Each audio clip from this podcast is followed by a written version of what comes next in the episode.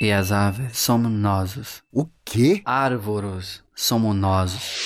As árvores somos nós. As árvores somos nós. O podcast do Greenpeace Brasil. Olá a todas e todos, esse é o As Árvores Somos Nós, o podcast do Greenpeace Brasil. Eu sou a Thais Herreiro, jornalista do Greenpeace.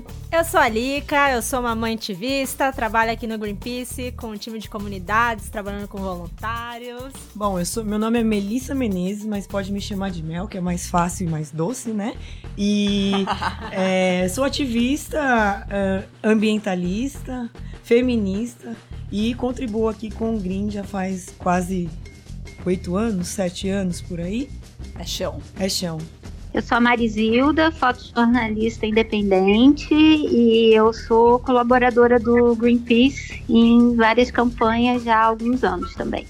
Eu sou a Bárbara Veiga, fotógrafa, jornalista e escritora e colaboro com o Greenpeace há 15 anos, entre outras organizações. Muito bem, temos aqui então um time de mulheres incríveis e não é à toa.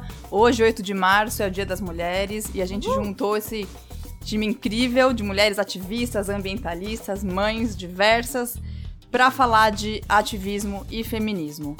O movimento do ecofeminismo começou nos anos 70 e serviu para indicar o potencial que as mulheres têm em realizar uma revolução ecológica, sendo protagonista na preservação das florestas e na resistência pacífica.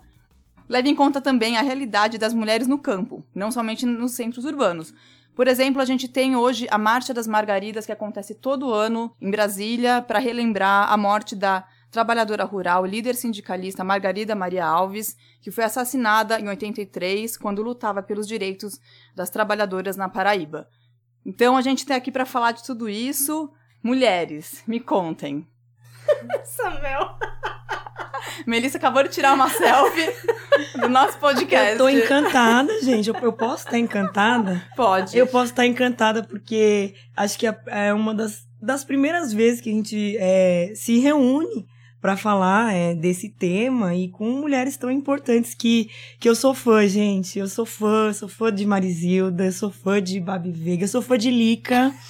Você é minha fã também? Eu sou sua fã porque é, aquilo que eu não consigo falar, você consegue escrever, então é ótimo. Muito bem. Então, muito, bem. É, muito obrigada. Estamos aí. Mel, você que está animada para falar, começa um pouquinho. Você veio recentemente de uma experiência muito legal, ficou embarcado em um navio.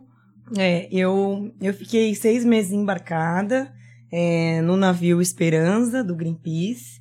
É, e inclusive, antes de eu embarcar, eu, como eu disse, né, sou fã, fui pedir aí conselhos e, e recomendações da, da Bárbara Veiga, porque ela também já ficou embarcada. Eu acho que é, o trabalho operacional dentro do navio é, agora tem uma representatividade feminina, mas antigamente não tinha. Então foi bom conversar e trocar. E, e o que eu percebo muitas vezes é que é um ambiente que carece de um poder feminino ali, né? Muitas vezes o trabalho operacional não é força, é jeito. Então a mulher com seu jeitinho carinhoso, né? Delicado, porém não frágil. Nunca. Jamais. Então é, estávamos lá todos. Então foi para mim uma experiência incrível não só de, de conhecer outros países, mas também de conhecer pessoas do Greenpeace que trabalham em outras campanhas, é, de trabalhar com aquilo que a gente gosta, né? E defender um meio ambiente que é casar ali, né? O poder feminino com o operacional, de, de fazer o que a gente gosta, de proteger a natureza. Então, para mim, foi um combo de bons sentimentos. A Bárbara também pode falar um pouquinho, ela também já foi marinheira aí. A gente vai falar um pouquinho disso daqui a pouco. É, eu queria puxar esse gancho que a Mel falou sobre sexo frágil, acho que é uma frase um pouco um chavão, mas nunca é demais lembrar. Sexo frágil é o caramba, né? a gente aqui mostra que a gente tem muita força e não é à toa que o feminismo hoje tá cada vez mais forte. E, e sim, o mínimo que a gente pode dizer que é, amigos, para quem todo mês tem cólica, menstrua e tá pronta para parir, Frágeis são vocês. Eu ia falar isso, fragilidade, quero ver um homem ter contração e ter um parto normal, depois a gente conversa. A Lica, pra quem não está vendo, afinal somos um podcast, está grávida, mas muito grávida, de muitos meses. É, eu entrei agora no nono mês, né? Faltam, vamos dizer assim, menos de um mês pra Caio vir, mas eu já tenho uma Laurinha que tem dois anos e oito meses, então é, quando a gente percebe que gravidez realmente é uma diferente da outra, as mulheres, elas têm partos e as gravidezes são completamente diferentes, não dá para comparar. E eu acho que a, o, o mantivismo e as coisas que vêm acerca disso também é, é trazer um pouco de quebrar essa romantização de que tudo tem que ser perfeito e acontece assim e padroniza. Às vezes, e nós mulheres ficamos é, de, de trazer um pouco mais essa. Tá tudo bem, vai ficar tranquilo. É, é diferente mesmo para cada uma das mulheres, então. É de trazer um pouco isso. Eu nem sei mais o que eu tô falando, gente. Eu nem sei falar onde eu fui. Mas, mas... Tá. Você tá grávida agora do Caio, um menino. E você tem a Laurinha, que aliás, quem segue o Greenpeace em redes sociais já deve ter visto a Laurinha várias vezes, porque tem vídeo da Laurinha, tem foto da Laurinha. A Laurinha foi capa é. do episódio 8 do podcast foi. sobre o futuro que queremos. Então, conta pra gente um pouco o que é ser mãe de uma mulher nesses tempos que vivemos. Esse é o ponto. Eu acho que eu sempre fui feminista, até pelo meu jeito de ser, a minha personalidade forte de correr atrás das coisas que eu queria e eu vi que eu tinha que batalhar muito, assim, é, em outro viés. Talvez eu acho que na minha infância até se confundiu um pouco que a gente tinha talvez aquele amargor com o feminino e você se tornava talvez mais masculina para conseguir o seu espaço. E depois, com o amadurecimento, eu acho que as coisas que foram acontecendo no mundo, você vai entendendo que tudo bem ser mulher, tudo bem se maquiar, tudo bem ser feminina e tudo bem ser feminista e poderosa e conquistar o seu espaço. Eu não preciso ser um homem ou, ou alguma coisa similar a isso para conseguir conquistar. Tudo bem, não. Eu acho tudo isso ótimo.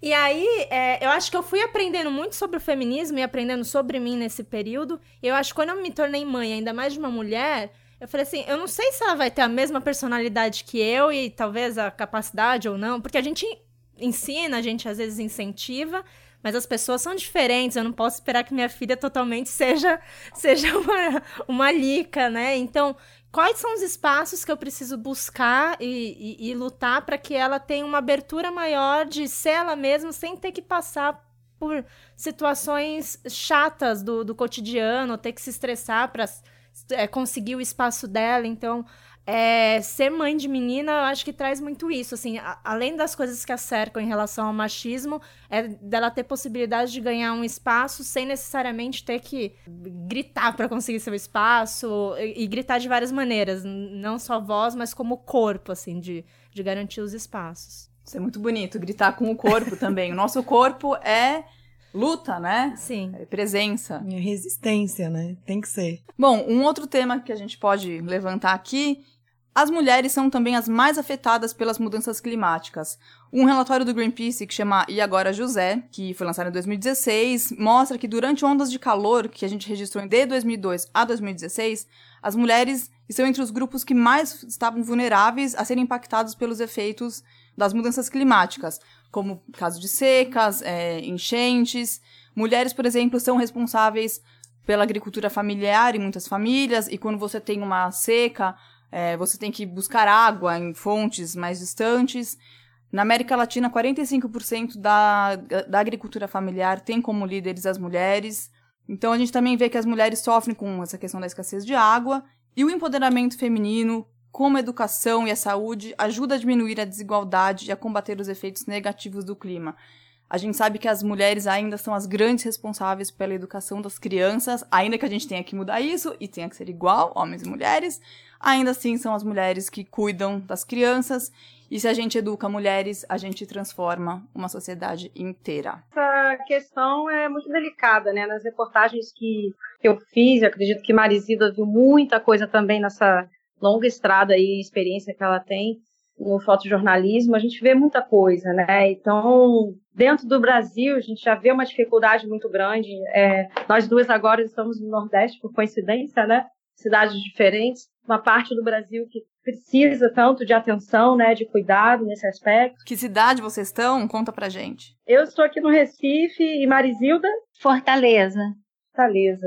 E a gente vê um problema sério, né? Essa crise, por exemplo, da questão da água, né? Eu me lembro também, não só no Brasil, mas é, em países do Oriente Médio, quantas vezes eu cruzei mulheres que caminhavam quilômetros para buscar é, mínimo de água para levar até as suas crias, né? As suas famílias. Então, é, a gente sente sim um impacto muito presente e crescente nas famílias e na sociedade por conta das questões dessa questão, né? E a mulher ela fica sendo afetada por isso, né? É, nos tempos de mar, além do Greenpeace e outras é, organizações que eu trabalhei, morando em veleiro, eu via dificuldade é, cruzando ali o Golfo do Aden, subindo ali pelo Mar Vermelho, de conseguir água, por exemplo, para abastecer o barco. Né? Então tinha que contar, por exemplo, com um salinizador para poder conseguir o mínimo para poder continuar a travessia. Mas passando por esses lugares, a gente vê a fragilidade do planeta, né? a fragilidade das mulheres que acabam realmente assumindo esse papel, essa responsabilidade de cuidar é, de toda uma família e não ter estrutura, não ter acesso, não ter apoio suficiente para poder se proteger, né? Falando assim, em termos de, de Brasil, os números todos são alarmantes para as mulheres, porque quando você vê a maior parte dos lares é, brasileiros, eles são providos afetivamente e financeiramente por mulheres. Né? Os números de feminicídio são alarmantes. E, e a, a, luta das é, ativistas ambientais, e aí eu falo das mulheres que é, moram nas comunidades, que nasceram e moram nas comunidades, né, as ribeirinhas, as indígenas, é, a luta delas é invisibilizada e é mais difícil justamente pela condição de gênero.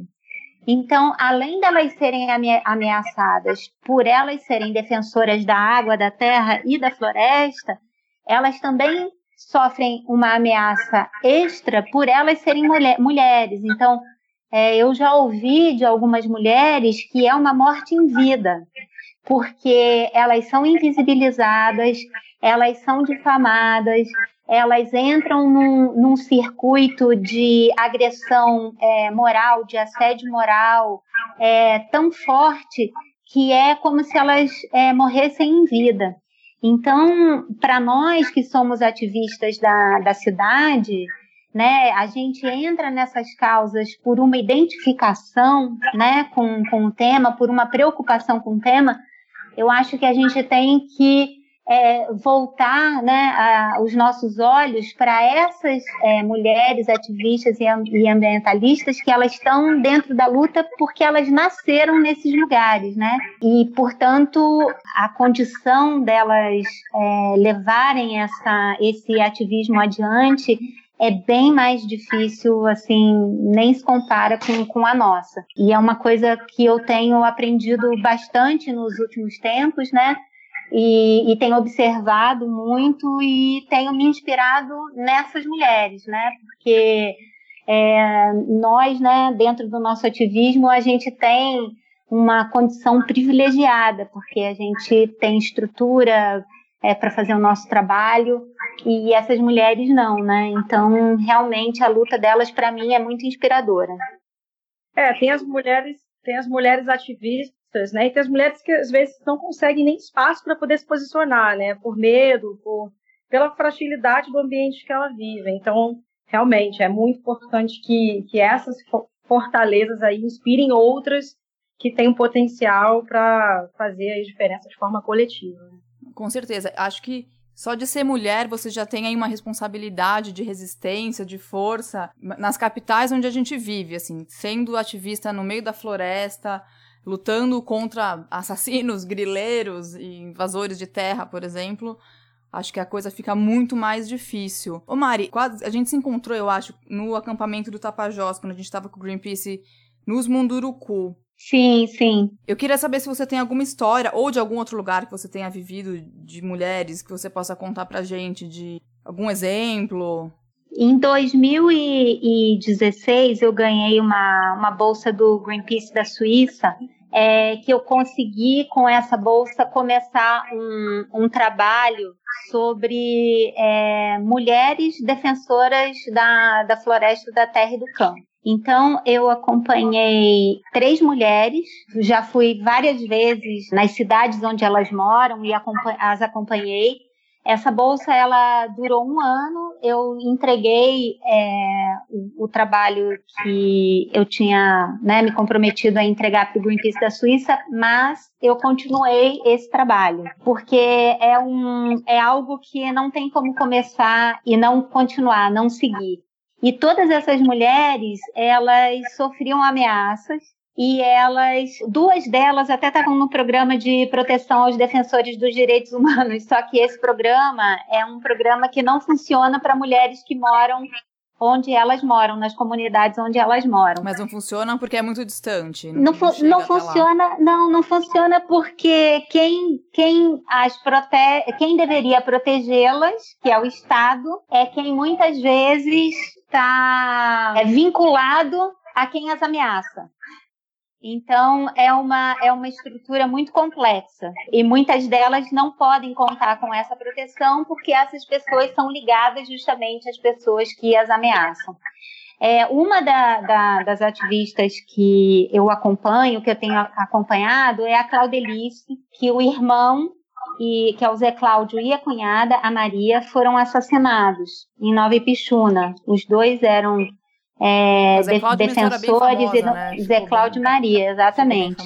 E a Claudelice, ela é uma pessoa que ela abraçou é, é, é essa causa porque demorou cinco anos para pro mandante do, os mandantes do assassinato serem condenados, mas eles foram condenados à revelia porque eles estão foragidos. Então a justiça ela também não funciona, porque você, no caso deles, o, o, os assassinos foram condenados, mas eles estão foragidos. E, e, essa presença deles, de não se saber onde eles estão, mas a presença deles, é, sempre eles dão um jeito de, de se mostrar, né? De mostrar que continuam ameaçando, fez com que toda a família da, da Claudelice tivesse que sair do, do, da área onde eles viviam e eles tiveram que sair dessa área onde eles viviam e morar na cidade. Então mudou completamente a vida da família por conta desse assassinato. A Claudelice hoje ela é estudante do curso de Direito da Terra. É, ela virou uma ativista, ela já viajou para vários países levando a história do Zé Cláudio e da Maria, não só dos dois, mas de vários outros ativistas que foram assassinados. A filha mais nova da Claudelice se chama Dorothy, em homenagem à irmã Dorothy. E, e a, a, além desse, da, da, da, da, luta pela defesa da floresta, da terra e da água, é uma luta contra diversas outras violações de direitos, porque quando você começa a, a analisar as, a, a defesa do meio ambiente, ela envolve uma série de violações de, de direitos humanos. Então, Tá tudo é, eu né? até dei um suspiro, eu até dei um suspiro porque a gente vive um momento no, no país que tem dia que eu considero desesperador.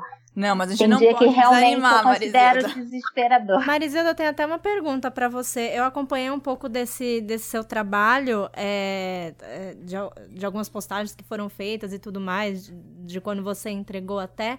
E eu queria saber, assim, de você, porque na sua fala, até, que antecedeu a, a do projeto, sensibiliza, né, de uma verdade muito profunda, porque a gente percebe assim a, a quantidade de frentes que você tem para trabalhar e é, acho que é essa hora que você fala quanto é desesperador e que a gente realmente é ninguém solta a mão de ninguém, Não, porque não é uma loucura. E eu queria saber assim, principalmente para você, é, mulher que chegou ali com um projeto assim, Antes e depois desse projeto, assim, quais foram os principais é, impactos que você percebeu, assim, em você? Porque você falou que precisou continuar, assim. Queria saber quem era um pouco antes você e quem você se tornou depois, assim.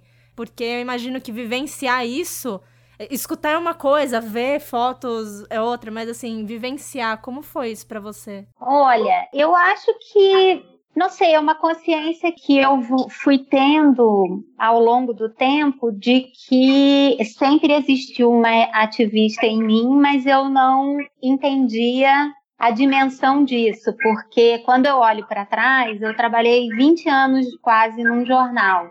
eu já era ativista sem perceber, porque dentro do jornal eu ficava tentando abrir espaço para esse tipo de história que, que eu achava que era necessária para aquele tipo de leitor que o jornal para que eu trabalhava tinha, eles precisavam saber daquilo. Então eu passei 20 anos tentando furar uma bolha, até que eu cheguei ao meu limite e decidi ser independente. Desde que eu me tornei independente, é, o meu próprio modo de, de pensar e o meu próprio modo de vida, eu não sei o que, que veio primeiro, né? Acabaram me levando só para histórias relacionadas a meio, meio ambiente e violação de, de direitos humanos.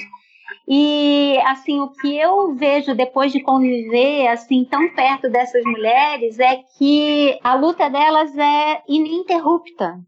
Ininterrupta. E aí eu me acho no, no dever, já que eu tenho uma ferramenta poderosa que é a imagem e que ela rompe fronteiras, é, eu me sinto no dever de colocar a ferramenta que eu tenho é, à disposição dessas pessoas para tentar fazer com que o que elas dizem possa ser ouvido. E, e, nessa disputa que a gente tem diária, né, são bilhões de imagens circulando todo dia pelas redes sociais, como é que você faz uma história dessa chegar para fora da sua bolha? Porque é, a gente falar entre a gente, todos nós acreditamos nisso, todos nós estamos preocupados com isso, né, dentro da nossa bolha. Mas como fazer quem está fora da nossa bolha entender que o trabalho de uma mulher lá no meio da Amazônia, que o ativismo dela vai fazer diferença para a vida de quem está na, na cidade. A foto é uma ferramenta, a imagem é uma ferramenta. É uma ferramenta e, forte, e essa, né? E essa, hoje, assim, o que eu busco é essa mistura de mundos, sabe? Como é que eu faço para misturar o mundo de pessoas que não tem nada a ver, que não se conhecem e tal? Porque essa pessoa que não está nem um pouco preocupada com árvore em pé na floresta, ela precisa saber que quando cai uma árvore na Amazônia, impacta diretamente a vida dela. É, contar histórias é uma grande forma de fazer ativismo. Eu, pelo menos, enquanto jornalista, e sempre gostei de escrever, de contar histórias, de falar de, né, de pessoas e de, de histórias mesmo, eu acho que isso é uma grande forma de, de impactar. Eu, eu, pelo menos, eu sinto que alguma coisa mexe comigo quando vejo um filme e me arrepia e eu choro. E aí agora, Bárbara, você está lançando um livro em breve, justamente contando a sua história de vida enquanto ativista, mulher. Também acho que tem aí uma grande história de transformação, né? De enquanto ser humano, enquanto mulher, enquanto ambientalista. Conta um pouquinho pra gente. É, os Sete Anos em Sete Mares uh, vai ser lançado em breve. A história da minha jornada pelo meio ambiente, que Começou é, como voluntária do Greenpeace, ainda bem jovem. Uhul! Aí. A Lica adora é, voluntárias. É. Também comecei como uma, então eu me identifico. E eu também comecei como voluntária. É. Para quem não e sabe. Comecei limpando as praias selvagens do Rio de Janeiro, né? A cidade que eu nasci. É, fazia trilhas com amigos e ficava chocada com a quantidade de lixos que eu via já naquela época, né? Lixos de pessoas que acampavam ou que lixos que eram trazidos do mar, né? Que é um outro problema aí que a gente sabe que o mundo está enfrentando, né? O lixo nos oceanos, o plástico como um todo. E através dessa jornada é, comecei a me engajar fortemente com o Greenpeace. Ah, na época da faculdade eu ainda era voluntária, depois disso comecei é, com essa experiência que a Melissa acaba de viver, né, embarcada é, nessas missões. Foram muitas campanhas, muitas experiências, prisão, enfim. O livro ele conta um pouco dessa jornada e dessa entrega para o ativismo, porque para mim isso sempre foi muito intrínseco, muito presente e necessário. Apesar da gente sentir que é, existe uma dificuldade muito grande para a gente se posicionar, ainda que a gente, eu pelo menos assim, que está abrindo esse espaço, né? A gente tem como a Marisila falou, sair dessa bolha e tentar acessar outras pessoas, mas é muito bom também a gente poder se fortalecer nisso e com essa é, é, força sólida a gente poder chegar, é, alcançar outros lugares. Então, eu uso o meu corpo e a minha câmera para fazer o que for necessário pelo planeta. E essas palavras. É... Nossa, incrível. Mara é uma grande tô escritora. Tô doida para ler esse livro. É, vocês podem ver. Vai ser um lançamento em São Paulo, no dia 19 de março, Livraria da Vila, às 7 da noite. Vou estar lá é, aberta também para conversar, né? É, ao, ao, vivo. Acho que é importante a gente continuar essa troca. É, o livro é, é uma, apenas mais uma ferramenta para poder chegar mais perto das pessoas e a gente continuar com essa discussão. E mais do que discutir é agir, né, gente? Porque o mundo está precisando de ação. Então, que bom poder contar com organizações como o Greenpeace, fazer parte desse movimento, fazer parte é, desse grupo de mulheres que querem ver uma transformação real no mundo. E não é só a gente também entregar informação, sabe? Que é o nosso papel, sim, como formadores de opinião, jornalistas, mas também sentir que a gente vê números, sabe? Ver mudanças mesmo. Acho que enquanto isso não acontecer, a gente vai continuar nessa luta infindável. Então, é, eu sou aquela pessoa do front, todas vocês, né, que estão aí conversando. A gente precisa sentir que a gente está gerando um impacto com o nosso trabalho, com a nossa paixão. E eu acho que é o que move mesmo, né? Essa paixão que me fez sair é, limpando as praias, depois embarcada nos navios, é, me colocando literalmente entre o arpão e a baleia, enfim. Eu acho que, é, sem querer ser drástica, mas eu acho que medidas é, é, práticas precisam ser feitas para a gente ver resultados, né? A gente sabe que a gente está vivendo um momento bastante delicado, né, no país. Se a gente não se posicionar e agir, a gente não vê resultado, né? Então tem que ter pesquisa, sim, tem que ter dados, sim. A gente tem que ir para campo ver o que está acontecendo, mostrar isso para o mundo. Mas mais que isso, acho que a gente precisa se unir, se fortalecer e agir para ver um resultado eficaz, né? Não vejo nada de então, drástico nisso, que... vejo certo. É. Boa, eu vou, eu vou até aproveitar a, a fala do Ababi para enaltecer um pouco aqui o voluntariado, para até apresentar para vocês a Milena. A Milena Caires, ela é uma voluntária de Salvador há mais de cinco anos. Ela tem muita história sobre ativismo para contar. Só que até trabalho mais atual dela foi dentro do projeto Banana Terra, mas eu vou deixar para ela contar mais, senão eu vou entregar todo o pote aí. ah, legal, legal. Olá, meu nome é Milena. Eu sou mulher nordestina natural de Salvador, na Bahia. Sou ambientalista e ativista pelos direitos humanos. Minha jornada no ativismo começou na faculdade de comunicação. Naquela época, eu já acreditava no seu potencial de ampliar o alcance de vozes que querem tocar positivamente a vida das pessoas e inspirar a transformação. Por isso, utilizei meu talento para trabalhar com vozes que, através da arte, dança, literatura, teatro e muitas outras manifestações de beleza, emocionam e nos desafiam a refletir, mas também denunciam injustiças. Para mim, o ativismo sempre foi uma forma de colocar para fora minhas inquietações diante dos problemas do mundo.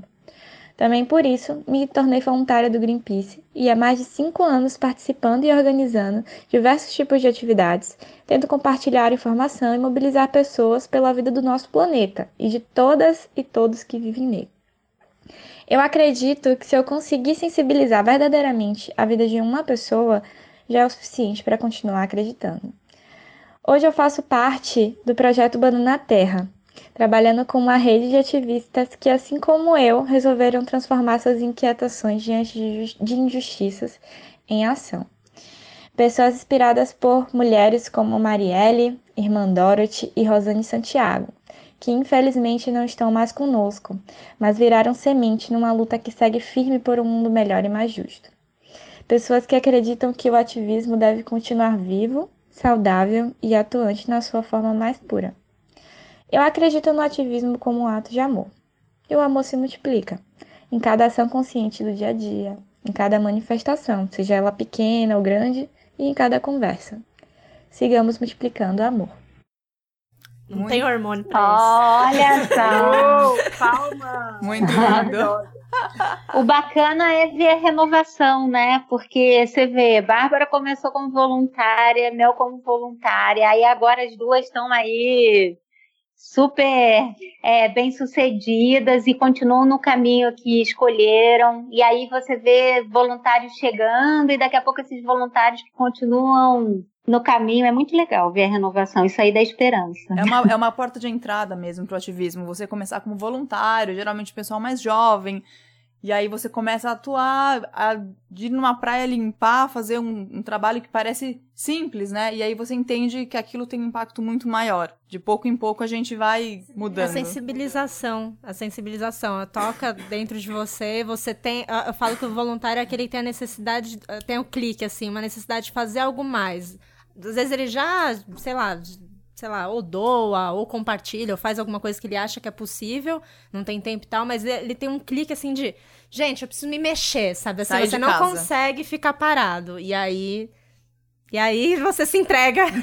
e quando você vê, você tá em várias ONGs, em vários lugares, fazendo ativismo. Não, e o legal é que hoje em dia, né, a gente tem várias ferramentas para poder fazer isso, né? Tem, existem petições, existem celebridades, existem pessoas que usam hashtags, né? Usam as redes como ferramenta, né? Tem pessoas que vão lá colocar no navio, mas eu acho que todas são importantes, né? Não tem mais desculpa que a gente dá voz, fazer.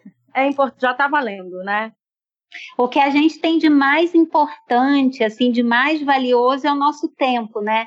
Então, você pegar esse tempo, que dinheiro nenhum compra, né? Tempo. É, você pegar esse tempo e doar eu acho que todas as pessoas que fazem isso são admiráveis e têm o meu respeito e admiração. São inspiradoras. São ativistas também, né? E são, é, são pois é. também, né? É, cada um faz o que está a seu alcance, mas tudo é importante.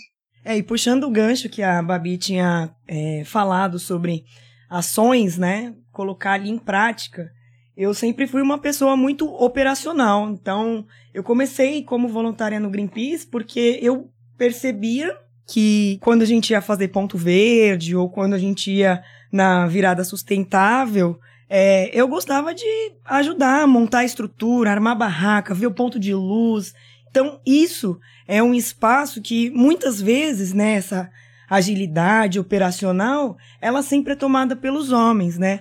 Abrindo o coração e, e contando um pouco da vida, é, eu sempre gostei de ferramentas e mil coisas e fiz Senai de ajustagem mecânica. Maravilhosa! Onde, dentro daquela sala de aula, tinham, tinham 17 alunos e eu era a única mulher. Então era um desafio, porque sempre rolavam piadinhas. Ai, mas a sua peça tá mais alinhada que a minha. Ai, mas você puxa o saco do professor.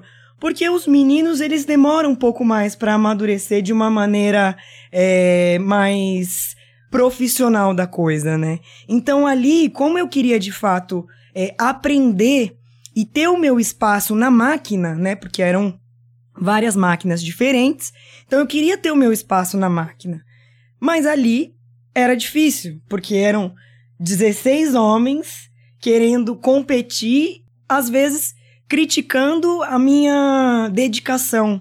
Então, ali eu tinha o quê? 14, 15 anos, eu nem eu nem sabia o que era a palavra feminismo.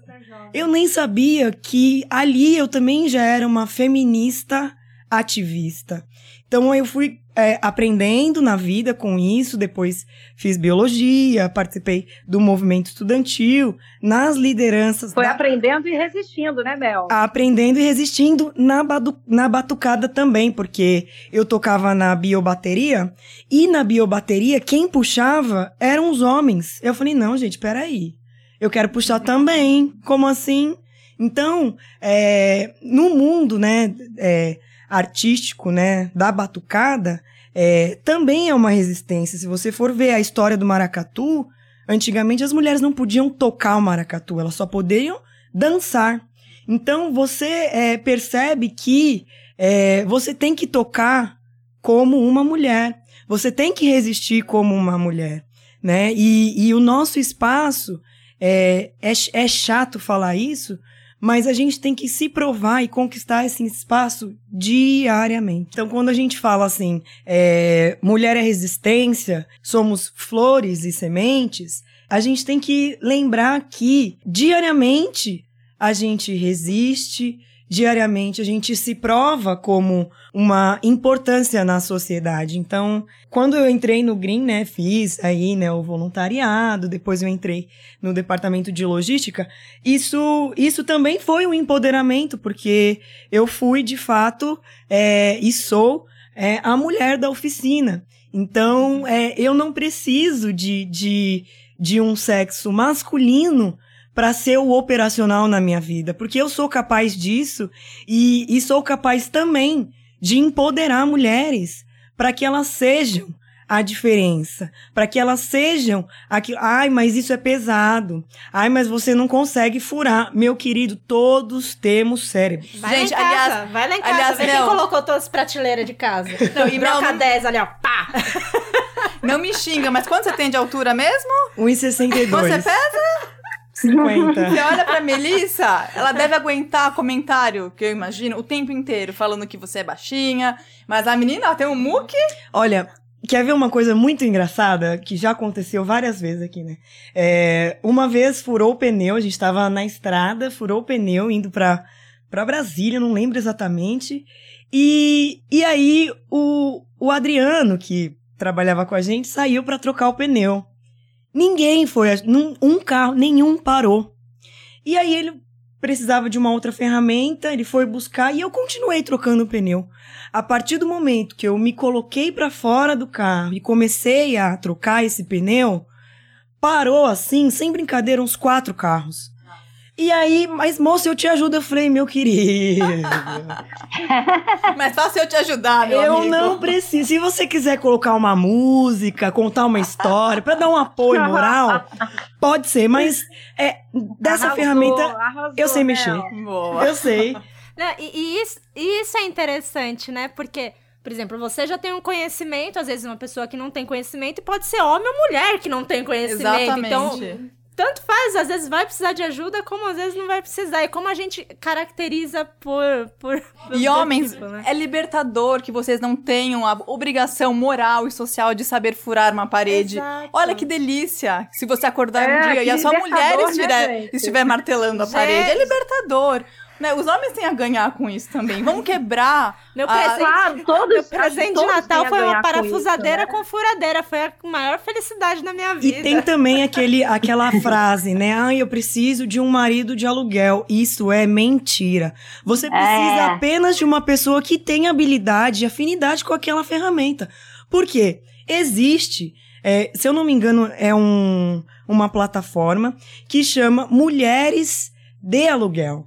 Então, se você quer, de fato, é, empoderar as mulheres, chama uma mulher para te ajudar ou te ensinar a trocar um chuveiro, para te ensinar e ajudar a pôr um varal. Então, não é apenas um homem que tem que ser chamado de homem de aluguel, marido de aluguel. Não é isso. Você precisa de uma pessoa que te ensine ou que ajude a fazer. Eu acho que esse é o espírito Independente da... do sexo. né? Independente do sexo. Então, acho que é, isso é um empoderamento humano, sabe? Não é homem e mulher, né? Então, da mesma forma que, por exemplo, na minha casa, o presente na- do seu Lica foi uma parafusadeira. O presente do meu pai foi um, um fogão semi-industrial, porque ele adora cozinhar.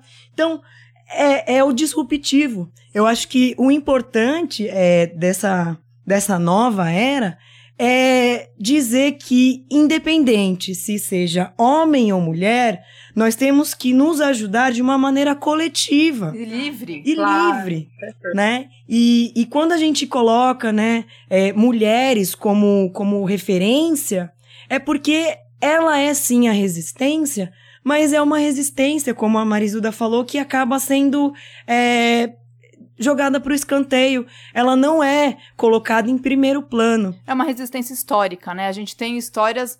Enfim, o feminismo é uma causa recente. A gente estava aí há menos de um século lutando pelo direito do voto. Acho que hoje na nossa sociedade é quase impensável, né? A gente tá conversando, conversava de eleições meses atrás. Imagina se fossem nossos irmãos, namorados, familiares, homens indo votar e a gente não pudesse votar. E, e o mais interessante disso é que quando a mulher teve, de fato, o seu poder para votar, para quem não sabe, só podiam votar as mulheres brancas e com carteira assinada. Ou que- seja, É, Quase, é. Então você já porque segregava ali. Então, assim, época, você falar que só mulher branca naquela época que poderia votar. Beleza, teve o direito do voto, ótimo. Mas é quem pode votar? Mulher branca com carteira assinada. Então, querendo ou não, você acaba segregando e colocando como, como Esses rótulos, né? o rótulo, né, sabe? Que, que não é necessário. Então, quando você fala é, do poder, da representatividade, tem que lembrar também que a mulher negra, ela sempre foi uma fragilidade na sociedade. É, eu queria até aproveitar esse momento para fazer esse salve a todas as mulheres negras, quilombolas, que lutam no Brasil. Não dá para falar de ativismo e feminismo sem lembrar delas, porque é, é, um, é, uma grande força, né? No episódio sobre Cerrado, aqui do podcast, a gente falou com a Fátima Barros. Quem puder, acessa lá nas plataformas e ouça, porque a história dela é muito boa. A gente tem também mulheres indígenas que estão na linha de frente, né, na luta pela demarcação de territórios indígenas, que a gente sabe que não basta ser indígena e ter a sua terra se ela não for demarcada. Isso abre né, precedente para crimes, invasões, enfim. É, é, preciso também proteger as terras e a gente vê que tem muitas mulheres na linha de frente dessas causas. A gente tem aqui um outro áudio que é da Fê Cortez, que é ativista e membro do conselho do Greenpeace, e ela fala de uma outra forma de ativismo que também é muito interessante e que acaba atingindo mais as pessoas, que é o ato da compra. Comprar é um ato político, as suas escolhas são um ato político. O que você leva para sua casa, a forma como você leva e onde você gasta seu dinheiro é ativismo. Eu costumo dizer que a gente tem que pensar antes de botar o nosso dinheiro em cada coisa que a gente compra. Porque se a gente compra uma coisa, a gente está querendo dizer para aquela empresa assim: olha, eu concordo com a maneira como você está fazendo. Então, se a gente não compra, a gente está dizendo, querida, repensa porque não tá legal. Isso vale principalmente para a forma como as empresas hoje criam embalagens. Eu fico pensando sempre sobre a água mineral. Faz sentido ter uma, um copinho ou uma garrafinha de 300 ml que vai ficar 200, 300, 400 anos no meio ambiente?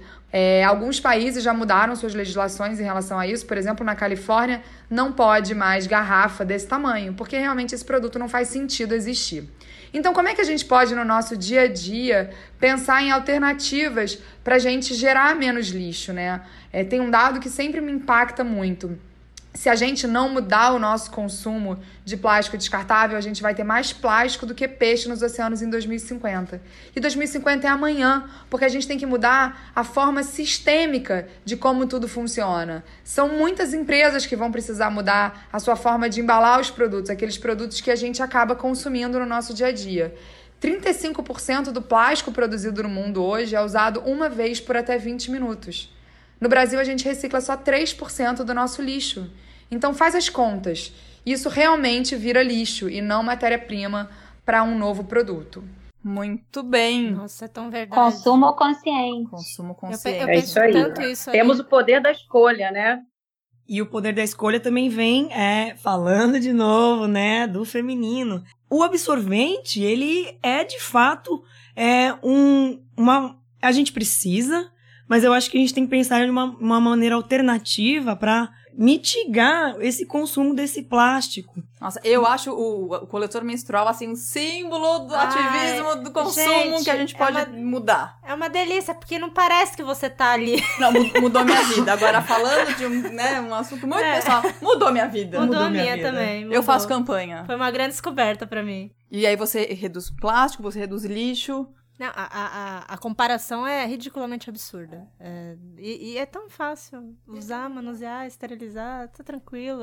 E hoje, hoje eu, eu, vejo, assim, que vem crescendo mais, assim, da época ali que eu, que eu comprei o meu, para hoje, ainda tem mais atributos, vamos dizer assim, que antes você tinha que li, esterilizar na panelinha, hoje você já consegue ter um copinho para esterilizar no micro-ondas. Então, algumas facilidades estão acompanhando também esse processo de das pessoas estarem mais em contato com outras formas de, de utilizar como coletor e, e, e, outras coisas mais. E que bom, né? Como você vê como aprimora conforme tem um nicho de mercado também, né? Então acho que também tem essa questão. É. Eu até uma vez li um texto sobre como o coletor menstrual estava é, transformando vidas de mulheres na África. Eu não lembro agora em qual país, mas porque elas tinham uma questão assim: elas não saíam de casa quando elas estavam menstruadas, porque elas não tinham absorvente, elas tinham vergonha. Isso ainda é um tabu, né, em várias comunidades. E aí, elas, eu não lembro agora como, mas elas recebiam coletores. E isso transformava, elas iam trabalhar, elas iam pra escola. Isso acontece muito. O documentário que ganhou agora o Oscar sobre menstruação fala disso, como as mulheres na Índia sofrem. Uma delas fala no filme: Eu parei de estudar quando eu menstruei. porque eu tinha que me trocar e o banheiro era longe da sala e os homens olhavam para mim e davam risada. Então a gente tá falando aqui também de uns assuntos é, parece tão normal pra gente falar de menstruação no nosso podcast e ainda tem alguma mulher na Índia que não pode estudar porque ficou menstruada, uma coisa que todas as mulheres ficam, né, na vida. E é um por ciclo, tantos anos. é um ciclo natural que eu, o ser humano, eu acredito que o ser humano ele tem que respeitar esse ciclo natural, porque todas as mulheres passam por isso. Então, isso não é motivo de piada, isso não é motivo de risadinha, né? Isso é motivo de respeito, porque vai você, homem, ficar menstruada pra ver como é chato, é desconfortável. Cara, sabe o que eu não acho? Pra Mas mim é um é- processo tão natural. É que, Acontece, é que vem. o processo fisiológico, eu acho que independe, seja da menstruação, seja quando você fica doente e tal, ele é muito particular também, até na absorção ou como ele reage. Tem gente que tem cólica. Eu, por exemplo, nunca tive cólica. Sorte quando eu comecei a tomar anticoncepcional, eu tive cólica. Aí eu parei, eu falei, credo! como é que tem gente que consegue ficar assim todo Olha, mês? Eu como É, é muito difícil isso. eu como mulher lésbica confesso que eu nunca tomei anticoncepcional na vida. É, não faço ideia qual que é a reação que isso pode causar no teu corpo, mas eu sofro com as cólicas e tudo bem. Acho que isso é um processo natural. A gente tem que saber lidar com isso. Mas é, eu, eu tenho orgulho de dizer que eu nunca tomei anticoncepcional porque eu não preciso disso. Eu parei quando, sei lá, tinha uns 20 anos e não me arrependo nem um pouco. E aí, hoje, 8 de março, se você está ouvindo o podcast no dia que ele está sendo lançado, Dia das Mulheres, vários lugares do Brasil estão tendo marchas, encontros. Vocês sabem, é, vamos aproveitar para compartilhar o que está acontecendo hoje ou o que vai acontecer nos próximos dias também. É sempre legal saber como que as mulheres estão se organizando e podem se organizar. Mari, é, Babi, vocês estão aí no Nordeste, vocês sabem de, de coisas que estão acontecendo por aí? Conta pra gente. Eu sei que tem, eu sei que tem marcha amanhã. Eu peguei o telefone das organizadoras, enfim, porque a gente vai cobrir para IVE. Só que é aquilo, né? Eu vou atendendo que o prazo está mais apertado. Aí até ontem eu estava fazendo outra coisa. E aí hoje que, deba- que eu vou entrar realmente na marcha, mas aqui vai ter.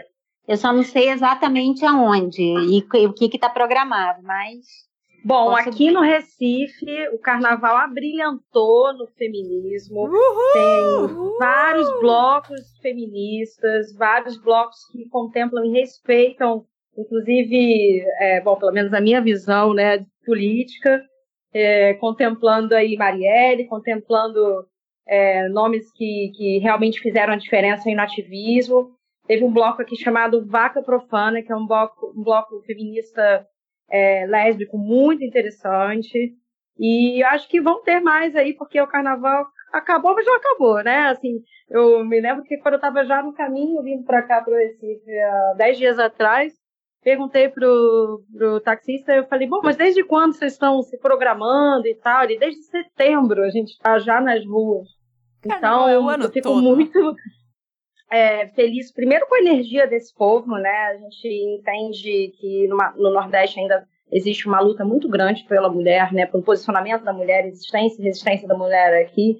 Mas é, essa passagem, para mim, foi muito forte, muito significativa, de ver várias mulheres nas ruas, de peito aberto, é, com muito glitter, inclusive bio também, né? Tem uma menina fantástica aqui que ela começou, ela foi a pioneira do, do, do glitter é, bio, né? Assim, pensando mesmo nessa questão do plástico. Então, muito legal ver o Nordeste aí se posicionando, vendo mulheres incríveis no front, falando de feminismo, falando da liberdade de gênero e, enfim, é, dando voz a quem merece ganhar voz. E falando um pouco é, da programação da, da marcha, né, do Ato das Mulheres, é, aqui em São Paulo, esse ano a gente tem mais representatividade de mulheres indígenas. É, esse, esse, esse ato ele vai ser construído em alas.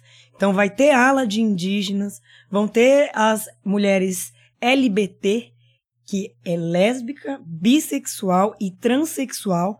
Não tem o G, tá? Então é LBT Eu também não sabia disso. Eu, como uma mulher lésbica, vou contar um segredo. Eu não sabia que tinha uma bandeira lésbica, que é diferente da bandeira gay. Ela não é um arco-íris. Isso para mim foi um, uma um, uma descoberta que eu falei, gente, que sapatão é essa que não sabe que tem uma bandeira de sapatão. Mas como que é a bandeira? A bandeira, tem, ela é colorida, mas é nas cores rosa, roxo, preciso até olhar minha cola aqui. E, e tem uma que é um, como se fosse um machado, um triângulo preto e o fundo roxo, que é a mulher, que é a bandeira é, sapatão. Então, é, como essa marcha aqui em São Paulo vai ser organizada por, por alas, então a gente vai ter a ala de mulheres lésbicas, mulheres indígenas, vai ter até a questão das professoras. Eu acho muito legal que a marcha vai ter essas alas, porque mostra mesmo a representatividade diferentes grupos, diferentes mulheres que precisam ter voz e precisam ter espaço. E tem também a questão é, da arte, música, dança, cultura. Então vão ter muitos blocos que vão tocar e deixar essa marcha muito mais animada. É, blocos que só tocam mulheres, inclusive mulheres pernaltas aí, que vamos descer a Augusta de perna de pau, sim. Isso é resistência, isso é um empoderamento, né? Porque quando você fala de, de música, dança e arte, Muitas vezes a mulher não tem o seu espaço reconhecido como batuqueira. Então vão ter muitos blocos é, deixando a marcha mais animada. É, tem o Ilu Obadmin, que, que é uma, uma, um bloco que é, a representatividade negra e feminina. Vai, vai ter também o Siga Bem Caminhoneira, que é ótimo. Boa! Esse, esse é maravilhoso fazendo essa batucada. Eu tenho uma lista de. De, de, de... marcha de marchinha, a Mel sabe tudo. Eu sei de tudo. Eu poderia citar todas, mas é, não vou fazer isso. Eu quero que vocês venham pra marcha, concentração 16 horas no MASP em São Paulo, e aí vocês podem é, desfrutar desse evento maravilhoso das mulheres empoderadas é, em prol da democracia, do espaço feminino na sociedade. Falando do, da marcha e de voluntariado, eu faço parte de uma iniciativa que se chama IVE Mulheres da Imagem. Então, a gente está é, cobrindo as marchas hoje é, em vários pontos do, do Brasil e ah, essas imagens, né, em foto e em vídeo, elas vão ser consolidadas num vídeo único. E quem está coordenando esse, esse vídeo único, quem vai fazer a edição é a Inara Chayamit, que também é uma colaboradora do, do Greenpeace. Maravilhosa, e Inara. E a gente vai ter, até agora a gente tem mulheres no, em Curitiba, em São Paulo, no Rio, Sorocaba, Fortaleza, São Luís do Maranhão é, cobrindo as marchas. Como é que a gente acha o Ive no Instagram, nas redes sociais? Ive é YVY, significa terra em tupi, guarani, e no Instagram a gente é arroba Ive Mulheres da Imagem. Legal. E no, no Instagram, no Facebook é facebook.com barra Mulheres da Imagem. Sigam. E sigam, por sigam. favor, e acompanhem. A... a gente não vai publicar esse ano, a gente não vai publicar em tempo real, porque a gente está trabalhando para esse vídeo que vai ser publicado no dia 11 de março. Mas hoje estamos na, nas ruas cobrindo as marchas. Estaremos acompanhando. É muito legal. Gente, para terminar, eu queria é, fazer um momento um pouco mais especial e sério, que é para lembrar mulheres ativistas que morreram lutando pela causa. É, acho que é sempre importante falar das coisas com leveza, mas também a gente tem que lembrar que muitas de nós perdem a vida porque são mulheres, porque são ativistas, ambientalistas. Carolina Nieberg Steiser a Carolina era uma sueca apaixonada pela floresta amazônica e tinha um projeto para trazer pessoas influentes e famosas para defender a natureza, dando mais voz a essas causas ambientais. Ela tinha 29 anos, estava aqui no Brasil pela primeira vez para ver a floresta amazônica de perto. O avião que a Carolina estava, infelizmente, teve problemas num pouso na água e a Carolina faleceu Ela tinha 29 anos e ela deixou um legado do, pro Greenpeace pro mundo, enfim, para todo mundo que a conheceu, sobre um exemplo de, de comprometimento com a pauta ambiental. Assim, ela realmente era uma pessoa muito envolvida com isso e, infelizmente, perdemos a Carolina em 2017. É, não dá para falar de ativismo e não falar da irmã Dorothy, que morreu assassinada brutalmente 14 anos atrás a freira norte-americana que lutava pelo direito dos pequenos agricultores, dos sem terras e das pessoas que dependem da terra e da floresta em pé. O mandante do crime está solto ainda, responde processo em liberdade. A Tatiana Carvalho era uma ambientalista e referência no trabalho pelo fim do desmatamento ilegal na Amazônia. Ela atuou por 10 anos no Greenpeace e foi uma das principais responsáveis pela campanha que chamamos de Desmatamento Zero, que teve mais de um milhão e meio de assinaturas no abaixo-assinado. A Tati morreu num acidente aos 36 anos. E por último, não dá para terminar esse podcast sem falar da Marielle Franco. Daqui a alguns dias vai fazer um ano do assassinato dela. Uma mulher negra, mãe, vinda da favela da Maré, no Rio de Janeiro, foi eleita vereadora com mais de 46 mil votos e também foi presidente da Comissão da Mulher na Câmara. Marielle denunciava constantemente os abusos de poder da polícia no Rio de Janeiro, das milícias. Em março de 2018, o carro onde ela estava foi é, atingido com 13 tiros e ela e o motorista Anderson morreram. Desde então, a Marielle virou um símbolo da resistência e da necessidade de mais espaços de poder para mulheres como ela. Ela dizia que ocupar a política é fundamental para reduzir as desigualdades que cercam as mulheres, principalmente as negras e as pobres. A mensagem mais bonita é, da história da Marielle, e com a qual eu queria terminar o podcast, é que a Marielle era a semente. E depois dela a gente viu que muitas outras mulheres estão ganhando espaço e que estão brotando.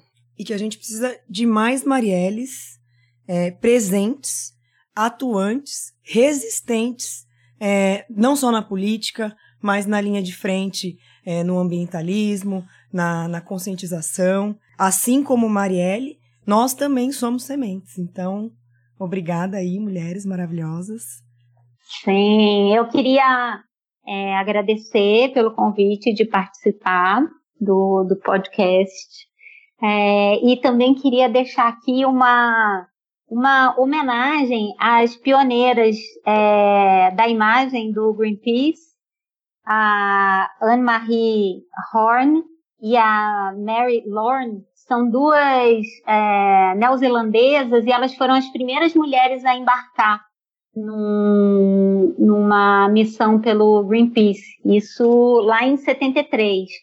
É, era uma missão no Pacífico Sul e os agentes do governo francês invadiram o navio e espancaram os tripulantes, mas as duas, a Anne-Marie conseguiu fazer foto, a Mary Lorne conseguiu fazer vídeo e a Anne-Marie conseguiu fazer com que os filmes saíssem da, da embarcação, e isso nos anos 70, e as fotos circularam pelo mundo. Então, até hoje tem um registro desse ataque, é, graças a, a, elas duas. Então, assim, eu queria deixar minha homenagem para elas, que foram as pioneiras, é, para todas as mulheres, para todas as mulheres que se identificam como mulher, para as mulheres que não têm útero, é, e para todas que estão aí na linha de frente. E a vocês também, obrigada. Bárbara, algum outro último comentário? Eu também quero agradecer a participação no Dia das Mulheres aqui no podcast do Greenpeace. É, Greenpeace foi muito importante na minha vida no ativismo. Um, o livro que eu estou lançando, Sete Anos Sete Mares, é uma carta de amor a essa organização e tantas outras que fizeram parte da minha vida para poder estar tá aí batalhando junto com outras mulheres também e que a hum. gente possa seguir aí de mãos dadas usando todas as ferramentas necessárias para a gente ver essa diferença acontecer. É muito bom poder saber que esse grupo está aumentando, está se fortalecendo. Que bom que nós tivemos essas pioneiras corajosas aí que deram é, essa demarcha, essa partida para a gente poder estar juntas aqui, como a Mel falou, plantando sementes e que venham muitos frutos dessa luta coletiva. Obrigado a todas e todos que ouviram o podcast. Se você quiser saber mais sobre os temas que a gente falou aqui, acesse o nosso site e confira os links para ler as referências. E se quiserem enviar um comentário pra gente, manda uma mensagem nos comentários do blog ou comente nas redes sociais com a hashtag As Árvores, que vamos ler no próximo episódio. Para terminar mesmo, Marizilda e Bárbara querem contar onde a gente acha vocês nas redes sociais? Acho que para mim é mais fácil achar no Instagram, que é o arroba maricrupe. C-R-U-P-P-E. Bom, e para mim, é Facebook Bárbara Veiga. É, no Instagram tem o hashtag Sete Anos em Sete Mares, que é, é, é do meu livro. E Bárbara Veiga Photography, para vocês também acompanharem as imagens feitas aí no mar e em terra, nos céus, por onde quer. Muito obrigada, Lica, Mel, Bárbara e Marizilda por estarem aqui com a gente. Obrigada a todo mundo. Até o próximo Obrigada podcast. ao Caio também, que participou. Caio. É verdade. Caio, o único homem liberado do podcast. É, exatamente. Beijo, Caio! Tá aqui se mexendo o tempo todo. Aê! Agradeço e vou deixar uma última mensagem que parto humanizado é possível. Arrasa! Um beijo, galera. Tchau, tchau.